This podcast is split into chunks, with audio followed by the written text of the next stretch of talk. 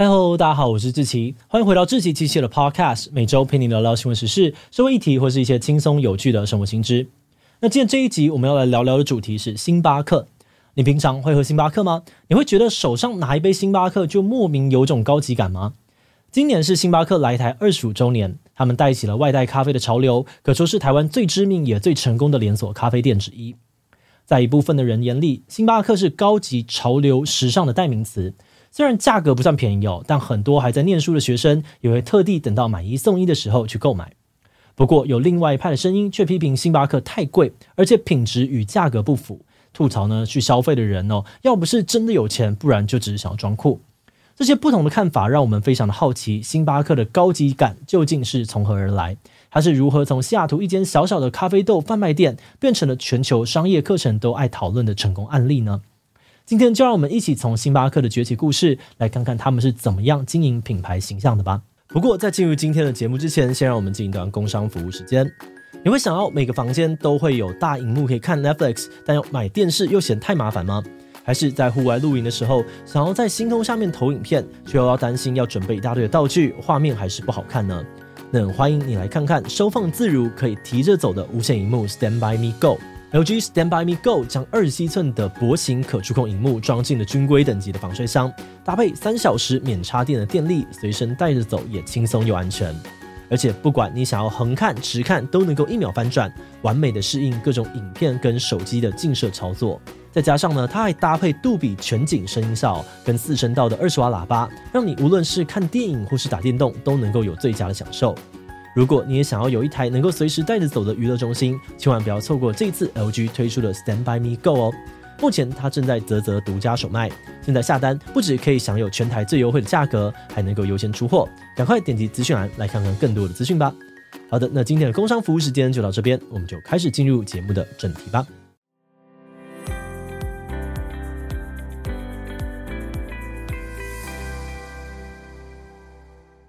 一九七一年，世界上面第一间星巴克有三位好友在西雅图的派克市场创立。当时的星巴克是一间只卖咖啡豆不卖咖啡的精品烘豆坊。不过，这几位老板的名字在后来却很少被提起。真正被大众记得的是后来的品牌执行长霍华舒兹。舒兹曾经在烘豆坊时期担任星巴克的业务经理。一九八三年，他去了一趟意大利出差，结果深深迷上了米兰街上那些小小的咖啡吧。舒兹想到，如果星巴克呢可以像意式咖啡屋那样子，成为店员啊跟客人彼此都认识的温馨小店，那该有多好！除此之外呢，他也注意到高品质的意式咖啡是当时美国市场里面还没有出现的酷东西。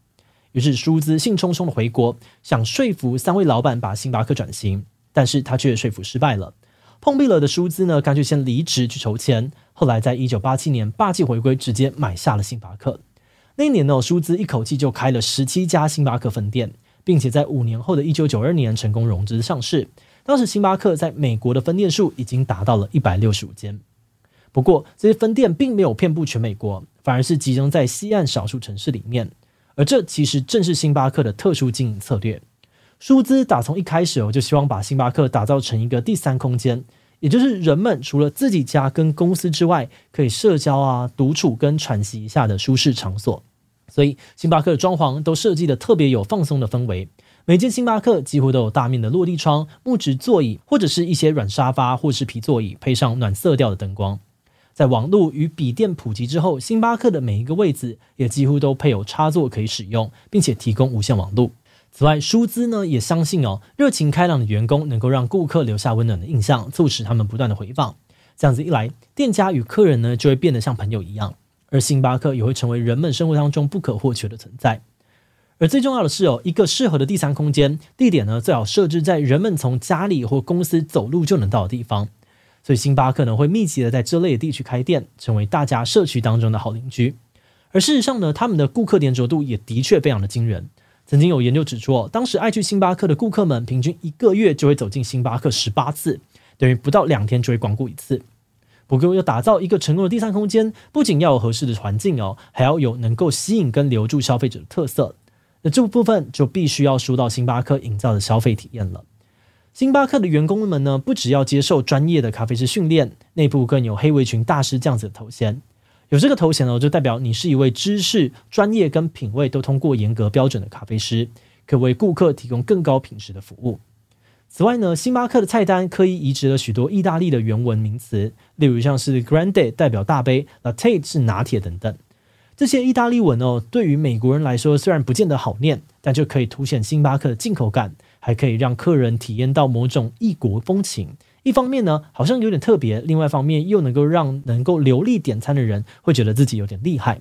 再加上星巴克也同时为客人提供两项尊爵服务，一个是饮料的高度克制化。另外一个呢，则是结账时的画杯文化，也就是把客人的名字写在杯子上面，偶尔还会附带心情小语或是可爱的插图，让顾客觉得自己又特别又受到重视。这些特色搭配前面说到第三空间的设定，星巴克让美国民众体验到前所未有的咖啡仪式感，成功的把喝咖啡变成一种平价的奢华休闲。从热门影集《欲望城市》到黑人拿星巴克就不会被警察盘点的笑话，我们都可以看出，星巴克已经跟高级都会感产生了密不可分的连接。而有了这样子的形象，星巴克开始大规模的进行海外拓点，而台湾当然也是其中一站。一九九八年，台湾第一家星巴克在天母开幕之后，星巴克又陆续达成了四年一百家、九年两百家门市的成就。那就像当年星巴克让美国人体验到崭新的咖啡馆文化一样。星巴克也替台湾民众带来了喝咖啡的全新体验。在星巴克之前呢，台湾当红的咖啡馆有像是真锅啊、丹提、一克、西雅图等等，性质上面呢比较接近简餐店。去咖啡馆喝咖啡也比较偏向少数人的嗜好。说到喝咖啡，当时流行的其实是罐装咖啡或者即溶咖啡，因为冲泡方便，是上班族们在忙碌工作时的提神或头衔。而这个时候，星巴克以现煮外带的模式杀入市场，让大家既节省了时间，又能够喝到新鲜现磨的咖啡，不止品质更好，而且一次买一杯就好，就像是喝手摇饮一样方便。不过，面对不同的文化与市场，单纯复制美国模式并不一定能够适用。所以，星巴克呢还特别做了在地化经营，来增加各地星巴克的特色。例如前面提到的化杯文化呢，也被引入了台湾星巴克。喜欢的客人呢，看到可爱的插画，总会觉得倍感温馨；而名字老是被写错的人呢，也总会上网一起抱怨跟吐槽，或干脆表示在星巴克我一律姓陈。这些顾客自主的分享呢，对于星巴克来说都是绝佳的话题行销，也吸引了更多人对于星巴克的特殊服务产生好奇。此外，星巴克还有推出中秋月饼啊与端午粽子，在各个城市推出城市马克杯或者是地区限定新冰乐。在开设分店的时候呢，有的时候也会将新的店面融入古迹建筑，或是特别请设计师规划充满在地特色的门市。那做法呢，都是透过把外来咖啡与原有文化结合，创造出一种共融的亲切感，也是制造话题、吸引顾客上门的一种手法。于是，对于台湾民众来说，星巴克第三空间的舒适感、亲切的服务、标榜精品咖啡的形象，还有在地化的融合，就让星巴克在台湾成为了高级感的代名词，一度蔚为风潮。诶，但是话说回来，星巴克的高级感呢，可不只是体现在这个氛围跟服务上面，产品高级的价格也引起了不少的质疑。二零一七年，星巴克在台湾的一波涨价，引发了网友的不满。而有人发现，同样品相的咖啡呢，在台湾竟然卖得比美国、日本更贵。有些人甚至谣传哦，星巴克的咖啡跟统一旗下 Seven Eleven 的 CD 咖啡根本没有差。民众的不满后来也延伸到为什么星巴克那么常买一送一？既然能够用半价贩卖，是不是代表星巴克根本没有那么有价值？还有星巴克的中杯根本是别人小杯的 size，而大杯呢，只有价格很大，容量却很一般等等。针对这些质疑哦，统一星巴克曾经郑重回应，他们只用美国总部进口的咖啡豆与原料。言下之意就在说，星巴克不会因为在台湾是统一独资，就改用统一的咖啡豆。但当然哦，喝起来呢，像不像，可能就见仁见智。至于杯子大小的问题，其实星巴克确实有比中杯更小的小杯，只是要顾客特别询问才会有。诶，但是他们的回应呢，却又进一步的延伸出了更多的问题。要是为什么不告诉大家有小杯？不同大小的设定标准又是什么？买一送一为什么这么的频繁？可惜的是哦，这些问题呢，就我们能够查到的资料来看，星巴克似乎都没有明确的说明过。那虽然星巴克本身不解释哦，但行销圈却有不少人从消费心理学分析，认为买一送一其实可以让人有赚到的感觉。反观直接对折半价，就会让咖啡感觉没那么有价值，导致品牌的定位崩坏。此外，用很小的中杯来显得买大杯更划算，确实也是一种引导消费者投入更高消费金额的常见手法。那至于星巴克到底有没有好喝到值那么多钱，这一点呢，澳洲跟意大利人就给了特别严格的解释。意大利跟澳洲呢，或许是星巴克在全球唯二难以扩展版图的地方。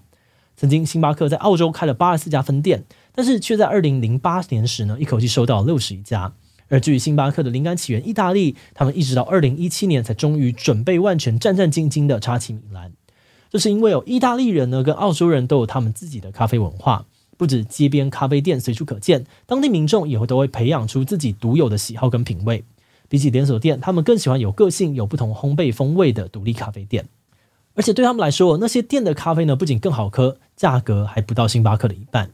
此外，也有评论指出，看在老一辈的意大利人眼里呢，星巴克的咖啡根本像水一样，尤其热门商品星冰乐完全称不上是咖啡。而这一点呢，刚好跟台湾与美国相反，因为我们本来就没有咖啡文化的历史，所以星巴克的出现呢，反倒成为了我们认识咖啡的起点，引领了一波风潮。节目的最后，也想来聊聊我们制作自己的想法。在星巴克以及后续其他连锁品牌的推波助澜之下，台湾人逐渐也培养起了喝咖啡的爱好跟习惯。有人甚至认为哦，星巴克体系培养了台湾第一批拥有烘豆能力、能够独当一面的咖啡师。